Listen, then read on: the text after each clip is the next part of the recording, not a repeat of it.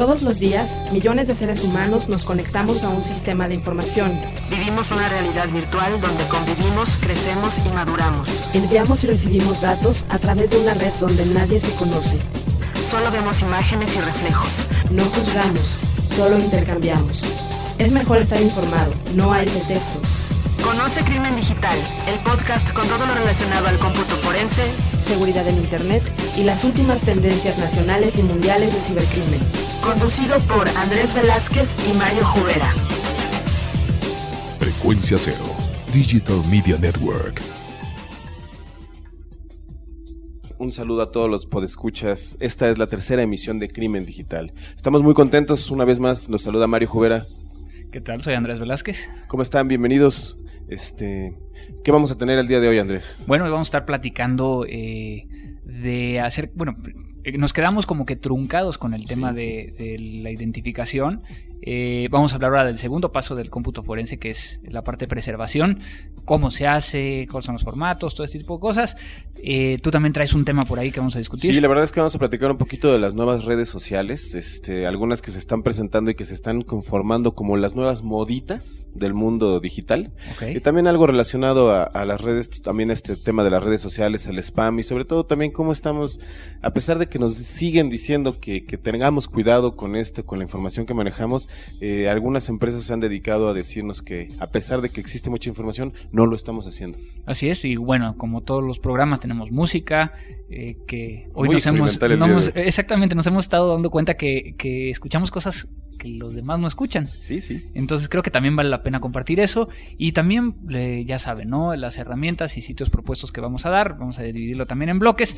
En esta ocasión esperamos hacerlo un poquito más cortito gracias a sus comentarios. Gracias. Y, yo creo que, bueno, agradecerle a la gente que, nos está escribiendo a, nuestro correo electrónico que es crimendigital.gmail.com. Sí, muchísimas gracias a todos eh, ustedes. La verdad es que hemos visto una gran respuesta de su parte y la verdad es que a nosotros nos motiva mucho, ¿no? A seguir trabajando y a seguir investigando. Así es, así es a, tomarnos este pequeño tiempo de, nuestras labores diarias. Este, también tenemos por aquí, para que se queden escuchando, eh, vamos a regalar finalmente eh, lo que habíamos prometido. Va a haber una mecánica. Eh, va a haber otra por medio de Twitter que ya Mario también les va a platicar. También vamos a estar de gira. Inicia el este, tour. exactamente. Vamos a iniciar un tour de conferencias eh, en estos primeros meses que también vamos a estar promocionando.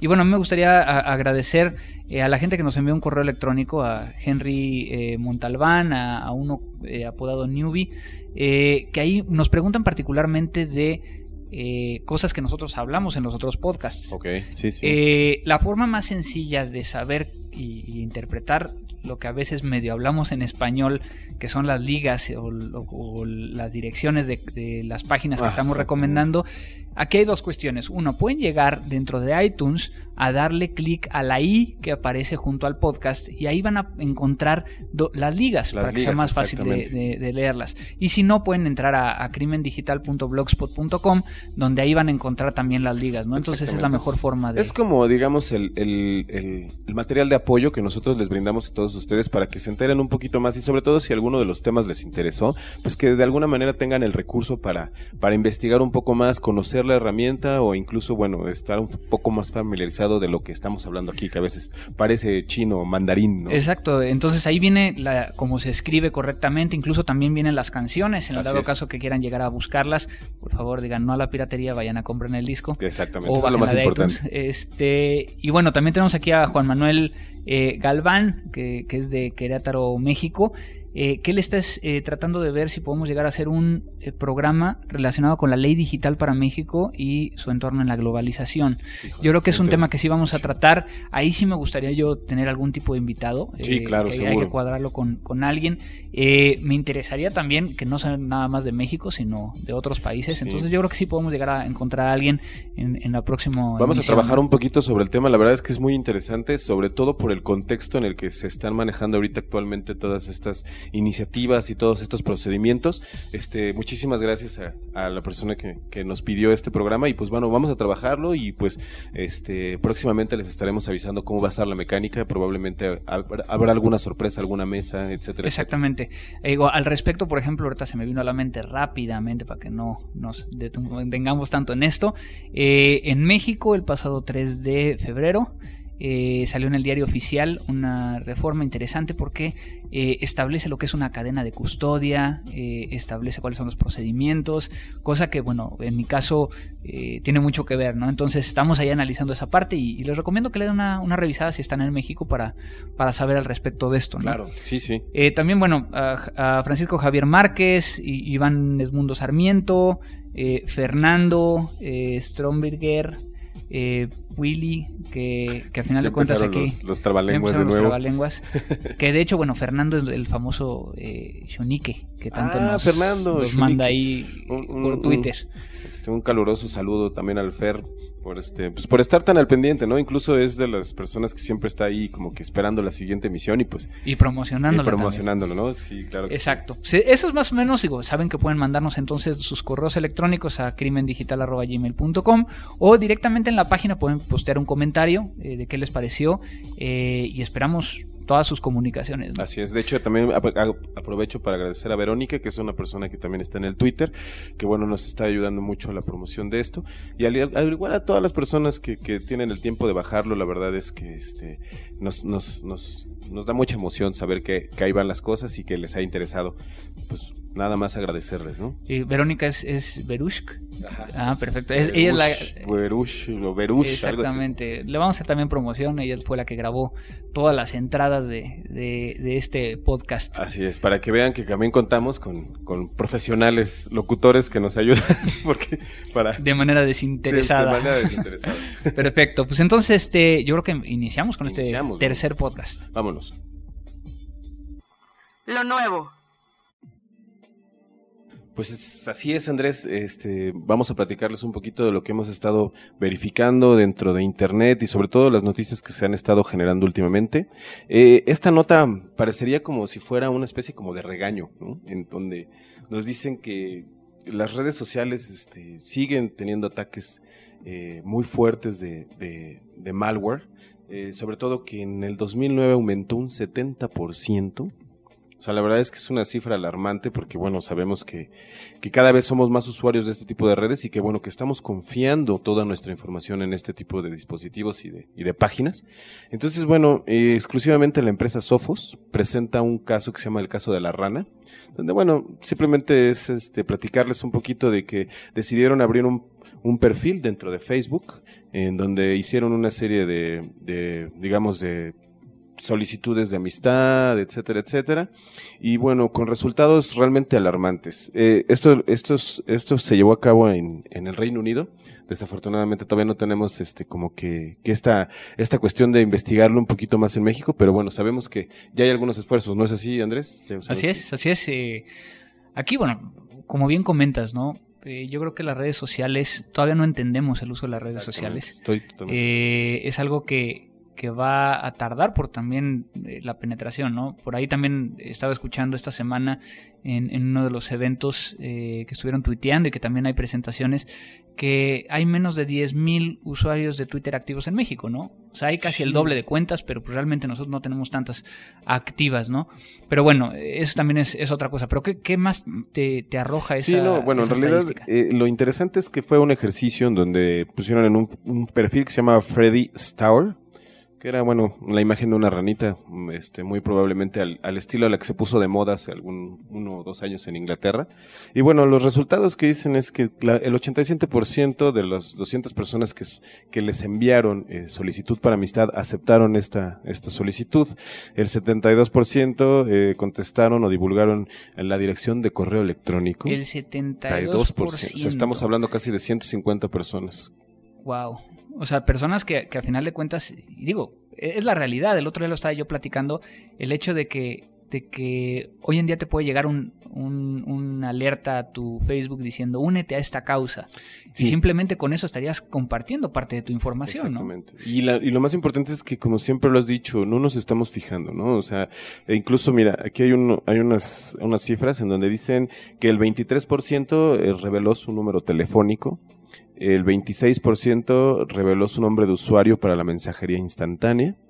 El 84% ofreció detalles sobre la educación o lugar de trabajo. O sea, estamos revelándole todo, Exactamente, y porque y realmente volvemos al punto. Eh, uno, confiamos de la gente que está en Internet. O sea, eh, pensamos que es un grupo de amigos, todos los que están ahí. Sí, no, que todo el punto número dos, pues ¿por qué subimos esa información? no Yo creo que estamos pecando en ese, en ese sentido. Es alarmante, yo creo que la, la, eh, encuesta que nos estás ahí, las cifras que nos estás mostrando, y yo creo que hay que hacer un poquito más de análisis, ¿no?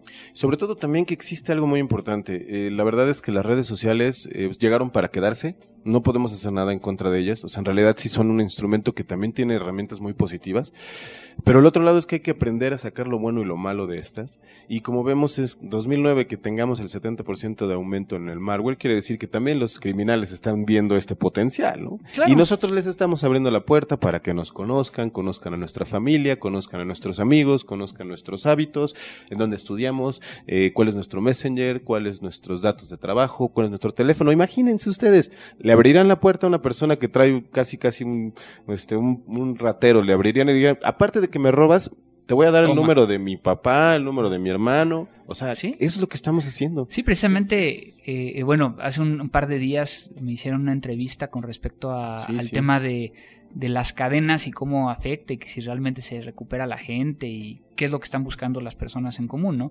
Eh, y, platicamos precisamente de las cadenas que ahora se están dando por Facebook para poder llegar a obtener información de la gente.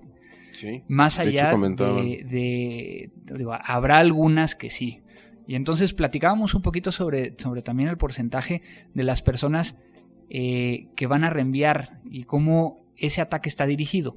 Es decir, si yo quiero obtener una base de datos de correos electrónicos de cierto tipo de gente en México, pues entonces mando un correo simulando a lo mejor de que se perdió una niña. Digo, no estoy diciendo que todos sean así. Claro, o sea, también hay que ver la mucho. posibilidad. Pero sí hay herramientas, ¿no? Como tú lo comentabas, sí hay herramientas para verificar que la, que la, que la causa es justa o que la causa es, es, es real, ¿no? O sea, siempre hay manera de verificarlo si la, si la si el Facebook o el perfil tiene, no sé, como lo bien, bien lo decías, ¿no? Si tiene liga, si tiene teléfono. Si tiene una liga, por ejemplo, una asociación de niños perdidos donde ahí aparezca la foto, entonces ya tienes un poquito más de soporte. Pero lo que estábamos platicando precisamente con la reportera eh, de, Publímetro, este, este eh, periódico gratuito en México, que también hay en otras partes, del, mundo, otras partes del mundo. Eh, platicamos precisamente de que dentro de su investigación habló por teléfono a uno de los de las cadenas que le habían llegado y hacía tres años que habían enviado esa cadena, ¿no? Entonces la temporalidad de eso también es como que, ¿qué onda? Es increíble, ¿no? Y incluso en el mismo análisis, este, platicaban un poquito sobre esta cuestión de que las niñas, por, que Bill Gates y la asociación de la fundación de Bill Gates o este tipo de cuestiones que van a donar un centavo cada vez que reenvíen el correo, digo, ya lo vimos en el mail, ya están los gatos, este, los gatos bonsai, ya sabemos que es un, que es un timo, que no tiene nada que ver. Y sin embargo ahora se están transformando en nuevo eh, malware o en nuevos, en nuevos spams que nos están atacando los, las, las redes sociales y ahí les volvemos a hacer caso. Entonces, es el mismo robachicos o es el mismo, ya saben, ¿no? esas cuestiones o esas instituciones que nosotros veíamos, que decimos, ah, es que ya no puede ser posible, ya sabemos, ya, ya conocemos cómo son. De repente nada más nos pusieron, nos pusieron, nos modernizaron y de nueva cuenta estamos cayendo. Y todos estamos cayendo, señores. Realmente hay que tener mucho cuidado, ¿no? Así es, así es. Yo creo que sí. Eh, volvemos al punto que, que, alguna vez comentamos, ¿no? No subas nada a internet que no quieras que sea público. Eh, tengan cuidado también con sus seres queridos, porque uno de los puntos también. Hoy he estado hablando mucho de puntos, pero bueno, ya no importa. Eh, algo que hemos visto es que tú puedes llegar a estar involucrado aunque no reenvíes las cadenas, por ejemplo. Sí. O sea, eh, en, una situación donde a mí me llega una cadena, eh, pues yo soy una persona que no la reenvía. A mí no me gustan las cadenas. Tampoco, no, pero tengo que agradecer a esa persona que me lo envió a mí que ya puso mi correo electrónico ahí, ¿no? Ya estás en la bola. Ya está en la bola, exactamente. Es una bola. No, y aparte que de todas maneras, en el caso en el caso del mail, aparte aparece tu dirección de correo, ¿no? Ni siquiera se lo hacen en copia oculta. Exactamente. y a veces aparece incluso hasta tu nombre, ¿no? Sí. Pues bueno, en realidad es un tema que se los dejo a la, a la reflexión. Nada más recuerden, aumentó 70% en un año el malware y todo este tipo de, de, de amenazas. Piensen un poquito más sobre este tema. La verdad es que no nos cansamos de, insistirles. Y pues bueno, vamos a, tu noticia. Perfecto, pues bueno. Eh, vamos a hablar un poquito de la segunda, el segundo paso del cómputo forense, ¿no? Habíamos hablado en el, podcast anterior acerca del primer paso que era identificar. Así eh, cómo me lo voy a llevar, cuál es la mejor forma de llevármelo y demás. El segundo paso es un paso crítico. Eh, ¿Por qué? Porque el segundo paso es la preservación. ¿Cómo voy a mantener las cosas exactamente como las, las necesito sin ningún cambio durante el proceso? Existe la posibilidad, y, esto es importante, que eh, haya alguna modificación siempre y cuando esté justificada hasta cierto nivel. Ok. De tal manera que no significa que si yo eh, modifiqué un disco duro eh, todo se vaya a la basura, ¿no? O sea, existen ciertos mecanismos. Ok, es importante eh, saber entonces, Andrés, que es, es bueno que todas las personas que se vayan a dedicar a esto conozcan las reglas del juego, ¿no? Y los parámetros. ¿Existe esta manera de conocerlos? Sí, bueno, aquí eh, es parte de estos protocolos internacionales y que muchas autoridades los, los realizan. La forma más sencilla de preservar algo es generando una copia exacta. Exacto. Nosotros no le llamamos copia exacta porque una copia eh, significa otra cosa.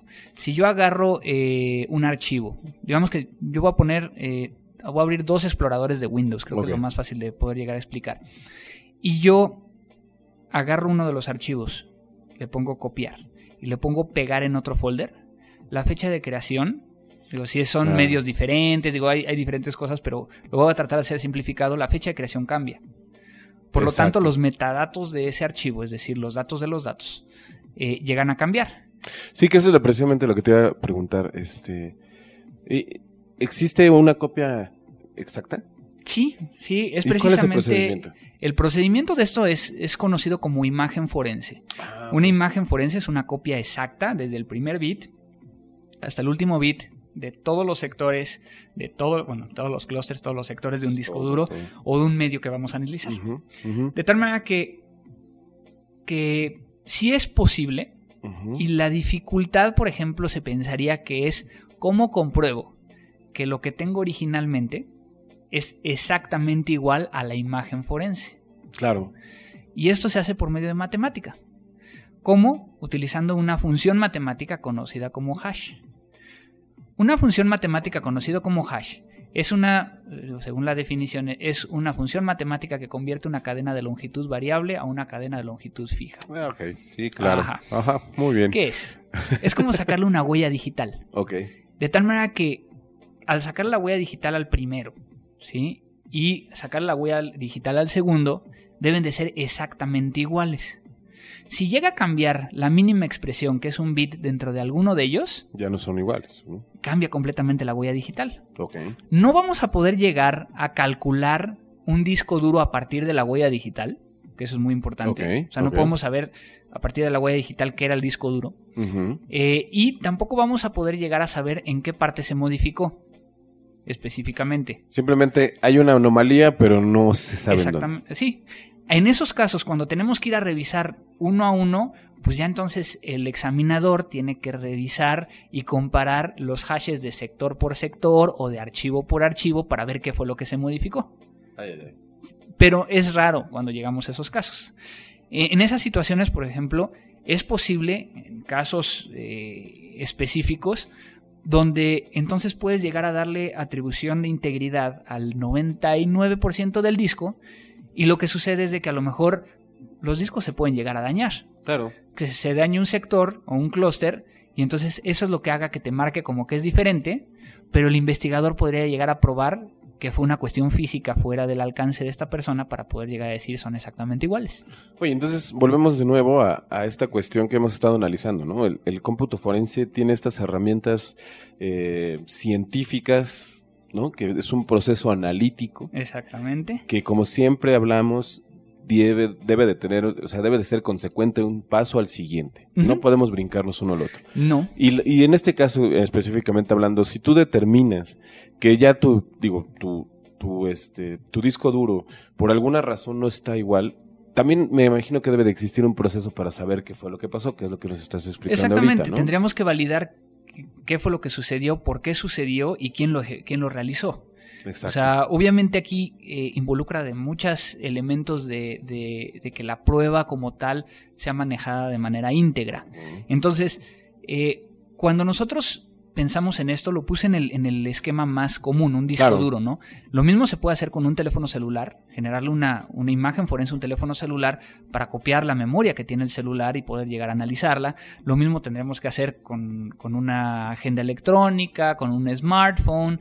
O sea, estamos hablando exactamente de lo mismo. Oye, y esto se realiza a través de herramientas específicas de software, me imagino. O sea, son, son proveedores que dan esa capacidad.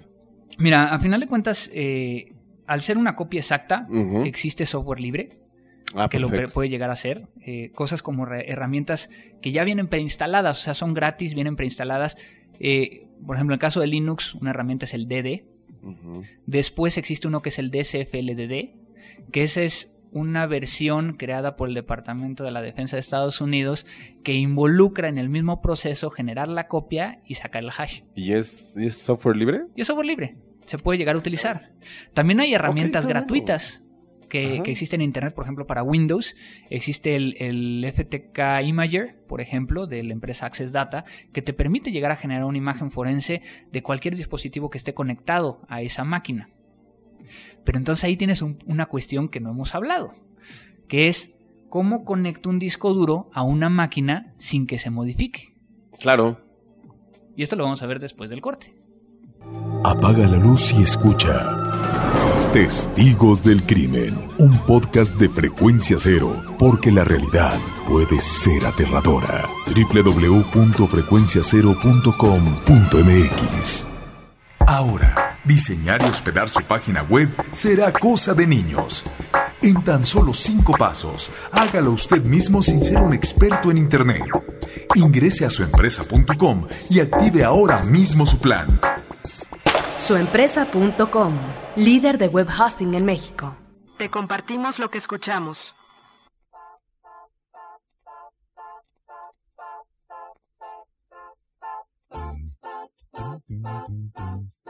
Pues ahora les traigo una joya que, pude llegar a encontrar en internet. Eh, de una canción que, particularmente a mí me encanta. Sí, y creo que has oído muchas versiones de ella. Está buenísima, la verdad es que me gusta mucho la, la, la, diferente formas en que un artista expresa una misma rola, ¿no? O sea, está muy padre porque son, me has enseñado tres o cuatro versiones y cada uno tiene un sentimiento muy particular. Sí, de hecho íbamos a, ponerles a ustedes una versión acústica que encontramos en YouTube de un chavito que, la hizo jazzística que nos gustó. Esta, esta canción es eh, Isn't She Lovely de, Stevie Wonder. Eh, muy buena eh, canción que inicialmente, bueno, esta canción eh, la, la, creó, salió más bien en el álbum de 1976, Songs in the Key of Life, y en la canción él se la hizo a su hija, exactamente, a Aisha, y hay varios versos en ella, pero casi todos eh, los versos terminan en Isn't She Lovely, que, que, es muy interesante como, como lo, lo expresa, ¿no? Y bueno, en la original, en la versión original, inicia con el llanto de Aisha. Sí, sí Entonces es muy padre esa canción. Sin embargo, la, la, versión que estamos, versión que estamos escuchando es de, de un grupo australiano a capela. Es decir, ustedes no están escuchando ningún instrumento aquí. Todo es, son voces. El grupo se llama The Idea of North y este ensamble vocal fue fundado en, en Canberra, en Australia, en 1996. Normalmente eh, es referido el grupo hacia como un cuarteto de jazz, son cuatro personas, pero cantan jazz, cantan rhythm and blues, cantan pop, clásico, folk, soul y gospel. sí, no, no, definitivamente el rango vocal de estas personas que estamos viendo el día de hoy es, es impresionante, ¿no? O sea, sobre todo también que que bueno, se ve la calidad musical y sobre todo la manera en la que hacen su propia interpretación de, esta. Así es, pero yo creo que ya no, no lo saturemos con, con voz. Con puro choro. exactamente, bueno, con la voz mejor saturemos con la voz de ellos.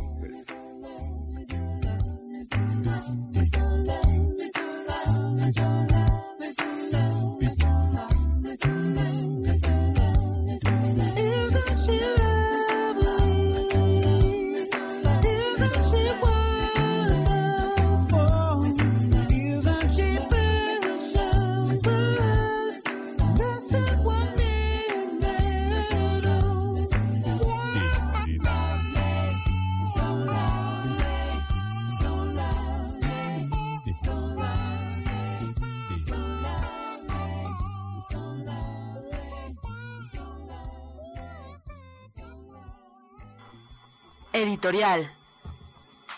Bueno, pues vamos a continuar con lo que estábamos platicando acerca de, preservación de evidencia.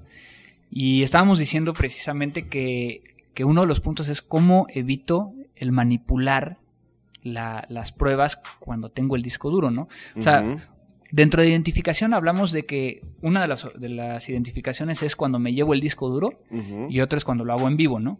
O sea, seguimos nosotros hablando cuando me llevo el disco duro. Exactamente. En el caso de preservación. Entonces, si yo traigo un disco duro y lo conecto a una máquina Windows, lo va a tratar de leer. Y va a leerlo y lo va a modificar, aunque no, no le haga nada, el simple hecho de que yo lo conecte, el que Windows trate de leer el sector de arranque para montarlo como si es una unidad, si es un removible, lo que sea, habría una modificación.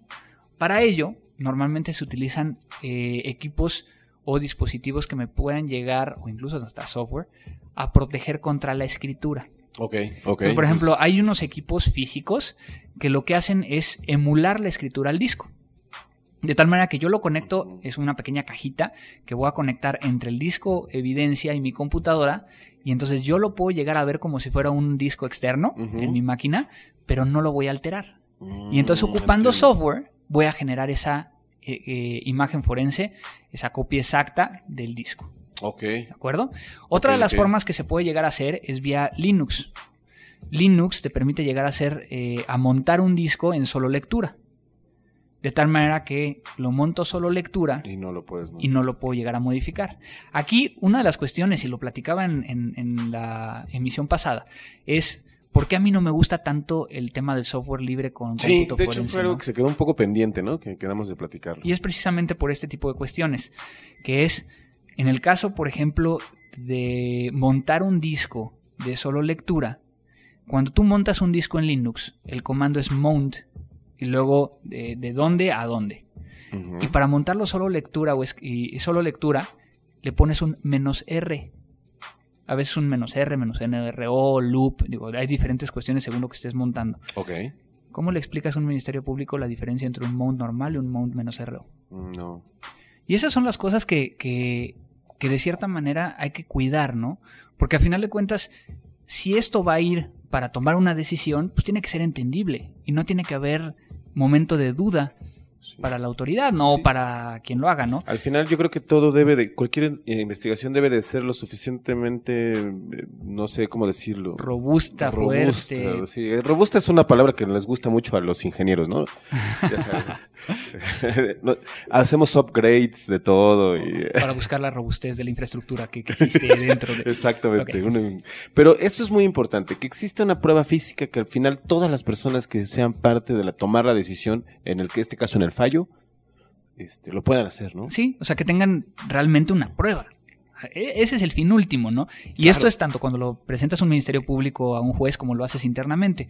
En este caso, la forma en como yo veo las cosas es Muchas veces es mejor mostrarles una fotografía donde existe un dispositivo, que ese dispositivo adjuntas información técnica de lo que hace y demás, para decirle, mira, esta cosa lo que hace es no tocar el otro y mantener la integridad, es mucho más fácil el, entendimiento. Sí, sin duda. Entonces, eh, eso también se puede llegar a hacer por software.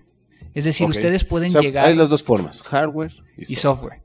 Eh, como veíamos, la parte de software puede ser con Linux, en la cuestión de, utilizando un, eh, montar el, dispositivo en solo lectura. Y también tenemos, por ejemplo, eh, de hecho en mi blog, en eforense.blogspot.com, puse ahí cómo modificar su registro de Windows para que cuando conecten un USB sea solo de lectura. Entonces, eso podrían llegar a ser también. Ah, ya entiendo, entiendo, entiendo. Entonces, para eso es ese tipo de cosas. Herramientas para generar imágenes forenses hay muchas, pero también... ¿Recomendarías alguna en particular que realmente funciona o que las o todas tienen esta capacidad de ser buenas? Yo creo que el punto es qué tipo de formato generan, ¿no? Aquí, que es la última parte que quisiera abordar para terminar la parte de preservación. Eh, preservación en discos fijos, ¿no? Después ya hablaremos de análisis en vivo. Eh, cuando yo genero una imagen forense, yo puedo llegar a hacer de un disco a un disco de las mismas características, ¿sí? De tal manera que es exactamente igual y físicamente es igual. O lo que puedo llegar a hacer es un disco, cuando genere las imágenes forenses, me va a generar pequeños archivitos divididos en diferentes, o sea, yo puedo definir el tamaño, por ejemplo, puedo eh, definir que el tamaño sea de CDs para que después cuando deje la investigación lo pueda pasar a CDs y lo pueda llegar a guardar o archivar de alguna ¿Como manera. Una partición, digamos. No son particiones, sino lo que hago es de que voy leyendo, sabes que mi tamaño va a ser cada 600 megas voy a poner un pedazo, ¿sí? Y hay algunas ah, herramientas que incluso pueden llegar a comprimirlo. De tal manera que cuando yo tengo un archivo, cuando yo genero una imagen forense de un disco a un archivo, no me tengo que preocupar por mantener la integridad del disco destino. ¿Sí? Sino que entonces ya lo tengo en archivitos que esos archivos no se pueden modificar. Ok, perfecto. Y ya cumplen con el hash y con eso, esos archivos los leo con las herramientas forenses y entonces tenemos por ahí que los formatos más recomendados o más reconocidos es eh, el, RAW o crudo, que es lo que se hace con DD. Normalmente la terminación es 001, 002, 003 y según los números de segmentos que tenga. Son los consecutivos como los que vemos al momento de... Como los zips, por ejemplo. Los zips o también incluso al momento de tomar fotografías. Exacto. O sea, tiene un consecutivo como tal. ¿Y esos consecutivos se deben de respetar durante la investigación? ¿O puedes cambiarle el nombre y ponerle datos 1 o datos 2? Lo que pasa es que cuando le cambias el nombre, las aplicaciones ya no interpretan qué parte del disco son. Eso es muy y como está seriado, pues obviamente tienen que estar todos juntos, ¿no? Es muy importante. También tenemos por ahí un formato muy reconocido que es el de Encase. Eh, Encase es un software para hacer análisis forense. Eh, la particularidad con Encase es de que puedes comprimir eh, la imagen. Es decir, haces una imagen a lo mejor de, si lo haces de disco a disco, pues te tiene que quedar el mismo tamaño. Pero si hago una imagen de 80 gigas, a lo mejor si le pongo compresión a nivel 6, me queda de 40 gigas. Entonces me quedan pedacitos que suman 40 gigas, pero que al ponerlo en el software me van a seguir siendo uno. Me cumple con el hash, es decir, no hay ninguna modificación y ahí sí, ya cuando los descomprime, es del tamaño de 80 gigas como era el original. Otro eh, formato es de una herramienta llamada Smart, que bueno, después platicaré de la historia de Smart, porque Smart, el dueño de Smart era socio de Guidance y demás. Eh, el buen Andrew Rosen, un muy buen amigo, eh, que él es pionero en, la investigación, eh, en, herramientas de investigación y en técnicas. también hay formatos propietarios de Encase, de Access Data y demás. Lo importante es de que las herramientas que ocupen soporten los múltiples formatos. Eso es muy importante. Esa es la parte más importante. A ver, Andrés, entonces rápidamente vamos a hacer una recapitulación. Durante todo este proceso existen herramientas de hardware y de software. Sí. Después de aquí, ¿qué más tendríamos que hacer para preservar la evidencia y poder llevarla? Lo más importante es generar una copia exacta que es llamada imagen forense. Exactamente, la imagen forense la imagen es forense es muy importante. Eh, es muy importante eh, calcular el hash para poder llegar a validar que es exactamente igual. Y lo único que me hace falta, y con esto cerramos, es la cadena de custodia, que es cuando yo recibo el disco, eh, tener un formato de quién me lo está entregando, cuándo, en qué condiciones. Si yo voy a ese disco a generarle una imagen forense, todo documentarlo. Ahí es donde inicia la cadena de custodia y es documentarlo. La cadena de custodia lo habíamos platicado desde la, parte de, Desde la primera vez, ¿no? Desde, que fue la detección. No recuerdo exactamente cómo le habíamos puesto. ¿Qué pasó? No vas a ver. no voy a clases. Identificación. Identificación, perdón, perdón, sí, sí. Entonces, desde la identificación hay que empezarla hay que mantenerla durante todo este proceso. Perfecto, pero lo vamos a analizar entonces en la próxima emisión. En la próxima emisión vamos a hablar de análisis en vivo y vamos a hablar de algunas herramientas ya en particular para todo este tipo. Y también sabes que, que este, nos platiques más de Smart. Estaría interesante. Sí, sí Smart es una herramienta muy interesante. Eh, corre actualmente sobre Linux, también ya va a empezar a correr sobre Windows y particularmente quiero platicarles de Andrew. Órale. Una persona muy interesante que incluso voy a tratar de ver si podemos llegar a hacerle una entrevista y la traducimos. Buenísimo. Compartimos lo que escuchamos. Bueno, en mi recomendación de esta semana quiero presentarte un excelente proyecto que, bueno, eh, la verdad es que me voló la cabeza. Se llama el disco Fractales de Alejandro Taola, músico muy reconocido. Ha trabajado con Santa Sabina, Cecilia Toussaint, ha trabajado con músicos de jazz de talla internacional. Eh, la verdad es que es una persona muy, muy talentosa, un guitarrista que con gran trayectoria, incluso hasta con Benny en el lado del pop. ¿no? Lo que estamos escuchando es un segmento que se llama Metrópolis, en donde también colabora Patricio Iglesias como baterista. Era el primer baterista, el baterista original de Santa Sabina, otro músico muy talentoso. Eh, la idea de este este disco, Andrés, te lo platico, es que eh, eh, Alejandro lo que intentó hacer es narrar una historia cinematográfica a través de todo el disco de Fractales. ¿Esto qué quiere decir? Que en realidad lo que vamos a, a percibir en el momento que lo oigamos es eh, ya sabes, el clímax, eh, las, emociones. las emociones y que el momento y que cuando es la escena de amor y todo este tipo de cuestiones eh, de una manera muy, muy, este, muy abstracta lo maneja Alejandro. El disco salió hace aproximadamente un año, ha tenido excelentes críticas, muchos premios a nivel internacional porque bueno, es una manera de hacer una interpretación totalmente nueva tanto de la música como del cine, ¿no? es un nuevo medio. Claro, ¿no? Y, bueno, yo creo que aquí el, tema también es, tienes que escuchar todo el disco. Exactamente. O sea, yo creo que aquí la recomendación sería que, si quieren buscar el disco y, demás, ¿no? Y aparte, cabe aclarar que durante el proceso de grabación, lo que hizo Alejandro fue invitar a todos sus amigos, importantes músicos de la escena de talla. Todos mexicanos. Todos mexicanos. Eh, este, bueno, estuvo Alfonso Arreola, estuvo Chema Reola, estuvieron este Jerry Rosado, estuvo también Patricio Iglesias, Alfonso André, este músicos muy conocidos y reconocidos, eh, donde les daba un pequeño segmento de la canción que es lo que podían este, escuchar. Sin embargo, cuando llegaban a grabar al estudio era totalmente improvisado, como jazz. Okay. Y pues la verdad escúchenlo, la verdad es que se los recomendamos mucho, ¿no, Andrés? Que te, espero que te haya gustado. Sí, no, me pareció muy interesante y, bueno, siempre eh, con esos tintes de las cosas que nosotros nunca habíamos escuchado, ¿no? Entonces, pues yo creo que, que todo el mundo lo escuche y también esperamos sus comentarios. Recomiéndanos también rolas por aquí. Exactamente.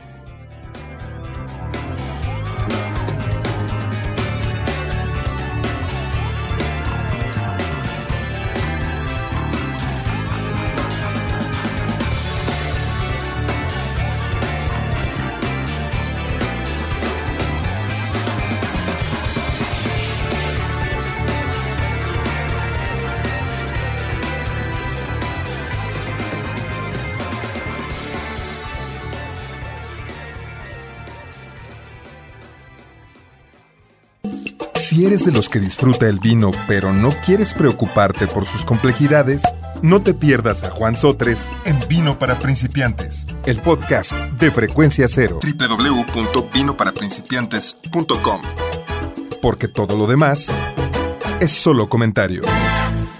La nueva forma de comentar las noticias urbanas con ideas frescas. Sobre Expuesto.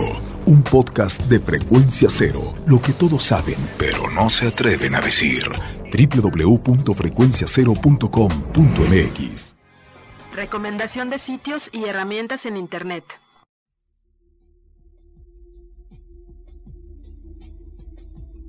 Bueno, yo les traigo el día de hoy una recomendación. Es un sitio eh, que nosotros hemos ocupado en algunas ocasiones. Es una ayuda más eh, de lo que alguna vez hemos platicado de, de investigar o rastrear correos electrónicos. Ah, ok, ok. El sitio se llama Read Notify y es un sitio donde tú registras tu cuenta de correo electrónico que normalmente utilizas. Tiene un costo, eh, sin embargo hay una versión de, prueba. Y entonces lo que haces es de que cuando quieres llegar a saber si alguien abrió, reenvió, imprimió tu correo electrónico, este, lo haces por medio de este servicio. De tal manera que yo te envío un correo electrónico.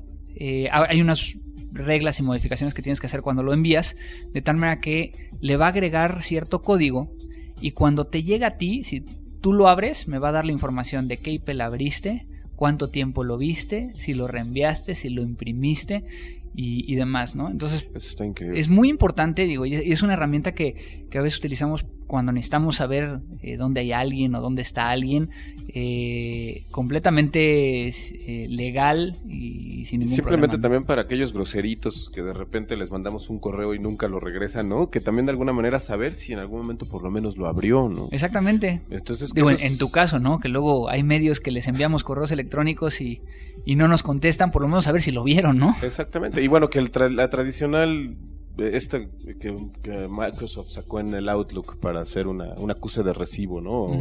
Una confirmación.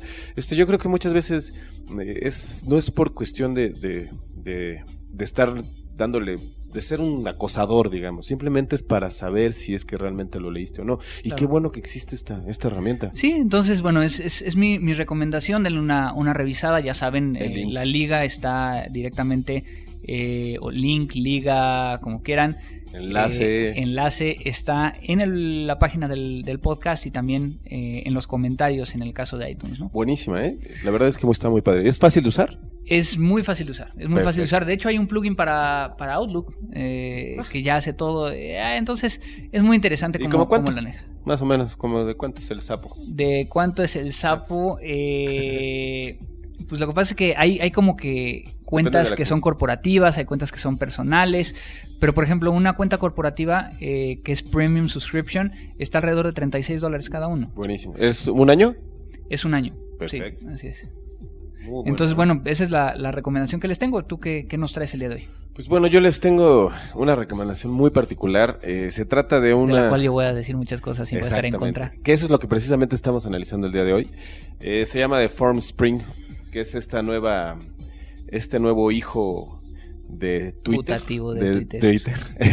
en donde, bueno, de lo que se trata es, es un chismógrafo en donde tú este, das de alta tu, tu, usuario a través de, de, un sencillo formulario, como es en el caso de Twitter, y todas las personas, ajenas o no, eh, pueden hacerte una pregunta, la que sea. Y tú decides si la contestas. Y tú decides si la contestas o no. Y aparte, pueden, las otras preguntas pueden ser anónimas o pueden ser de algún otro usuario. ¿Qué les recomiendo?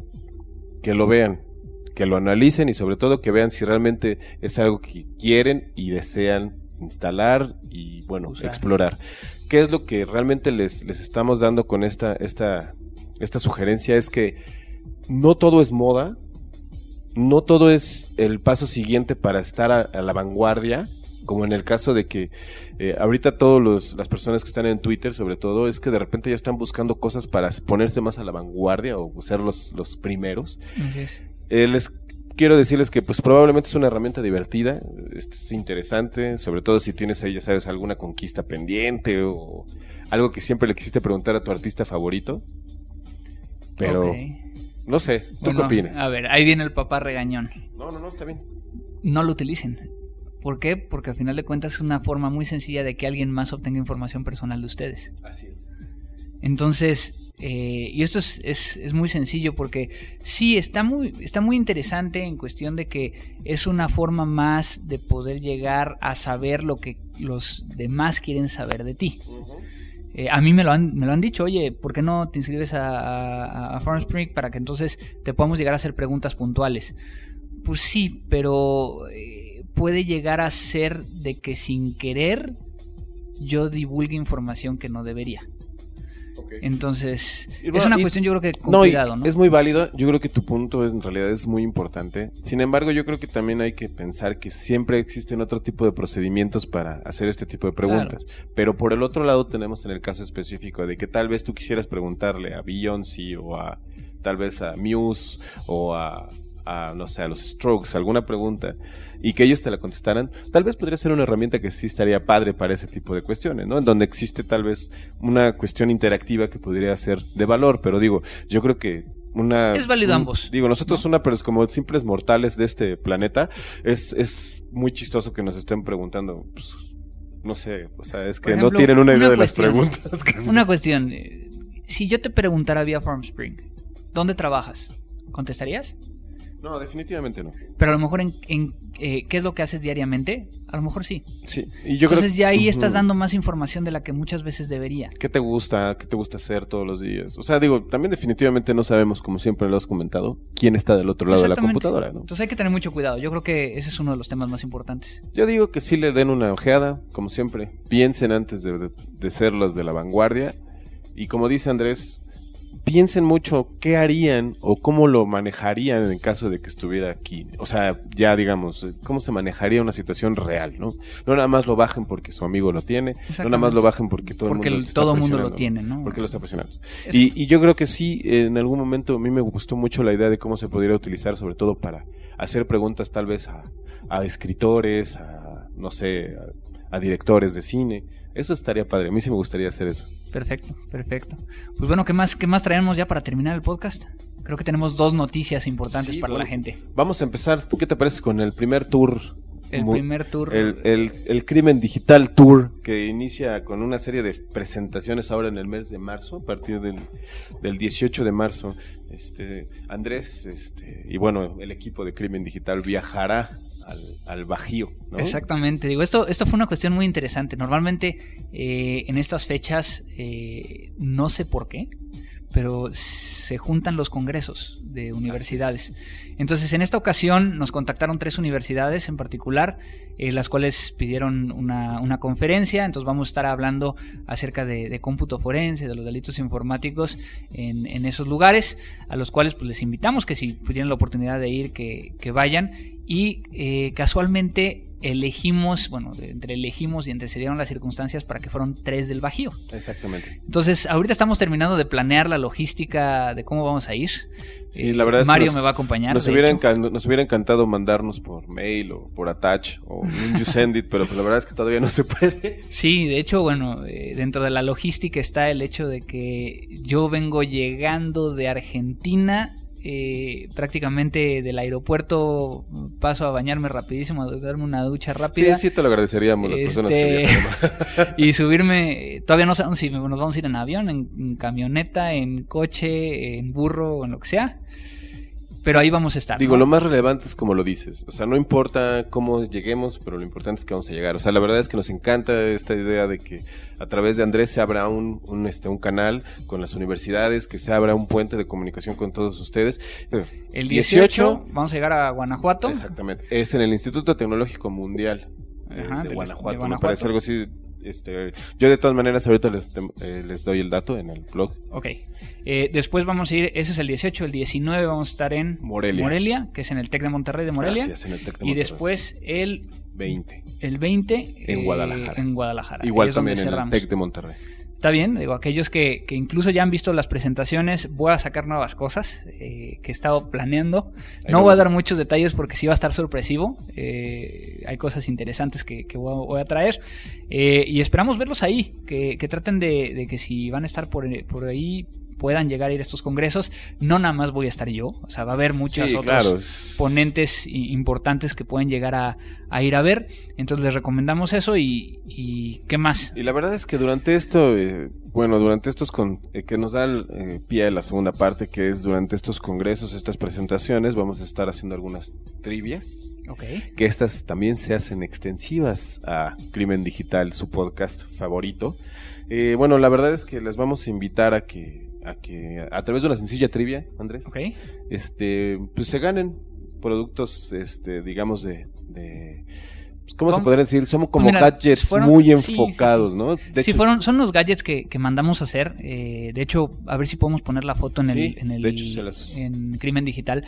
Eh, es un protector contra eh, conexiones de USB. Exactamente. Es, decir, es una, un pequeño dispositivo como si fuera una memoria. Es un bloqueador. Es un bloqueador de, USB.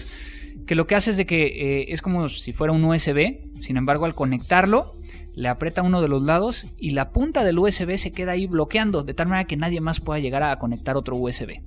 Y también te vamos a tener candados de USB.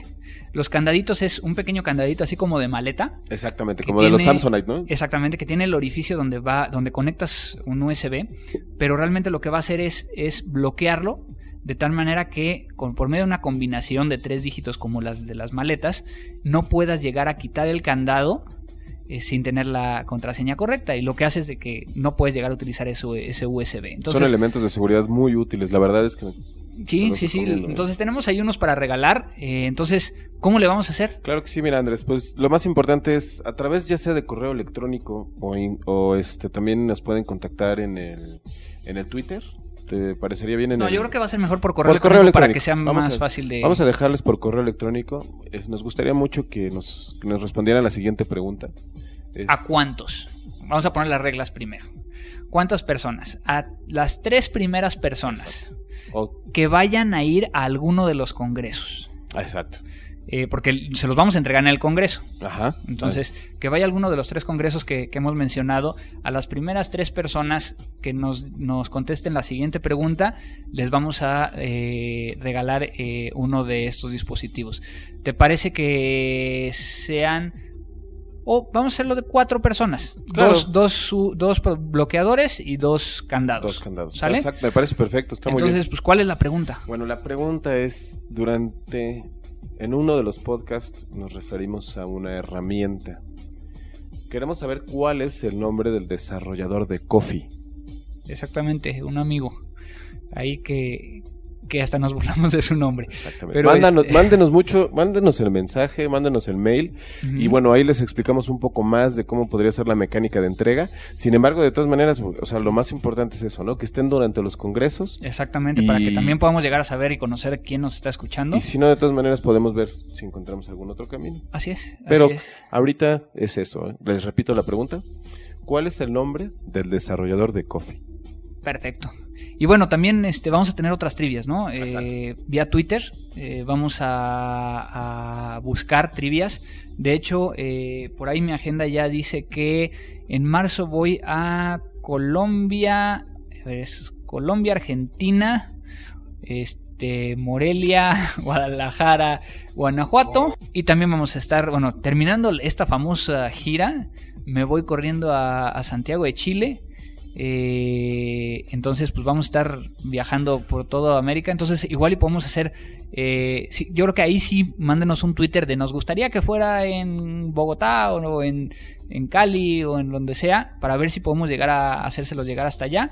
Y este, hacemos trivias vía, vía nuestros Twitters, sí, claro, aprovechando tus viajes, puedes también hacer un poco de mensajería y este y entregar, los productos. No, lo más importante es que sigan en contacto. Recuerden, escríbanos por favor a crimendigital@gmail.com. También está el blog. El, Mi blog que es forenseblogspot.com y, la página de Crimen Digital que es crimendigital.blogspot.com. Eh, ya tenemos crimendigital.com, pero todavía no lo activo, entonces yo espero que ya este, en un par de semanas pueda llegar a hacerlo. Eh, suscríbanse a iTunes, es la forma más sencilla de, ¿eh? bajarlo, porque entonces se baja automáticamente y lo pueden llegar a escuchar. de todas maneras, en la página de Crimen Digital, ahí lo pueden llegar a escuchar directamente en la página o bajarlo en MP3. Y pues creo que vámonos. Pues, pues, vámonos. Muchísimas gracias a todos por habernos escuchado. Nos vemos este próximamente. Recuerden, aquí estamos para servirles y pues... Muchas gracias. Esto fue Crimen Digital. Esto fue Crimen Digital. Esto fue Crimen Digital. Frecuencia Cero, Digital Media Network, www.frecuenciacero.com.mx blogspot.com. Eh, ya tenemos crimendigital.com, pero todavía no lo activo. Entonces yo espero que ya este, en un par de semanas pueda llegar a hacerlo. Eh, suscríbanse a iTunes, es la forma más sencilla de, de, bajarlo, porque entonces se baja automáticamente y lo pueden llegar a escuchar. Eh, de todas maneras, en la página de Crimen Digital, ahí lo pueden llegar a escuchar directamente en la página o bajarlo en MP3. Y pues creo que vámonos. Pues, pues, vámonos. Muchísimas gracias a todos por habernos escuchado. Nos vemos este próximamente. Recuerden, aquí estamos para servirles y pues... Muchas gracias. Esto fue Crimen Digital. Esto fue Crimen Digital. Esto fue Crimen Digital. Frecuencia Cero, Digital Media Network, www.frecuenciacero.com.mx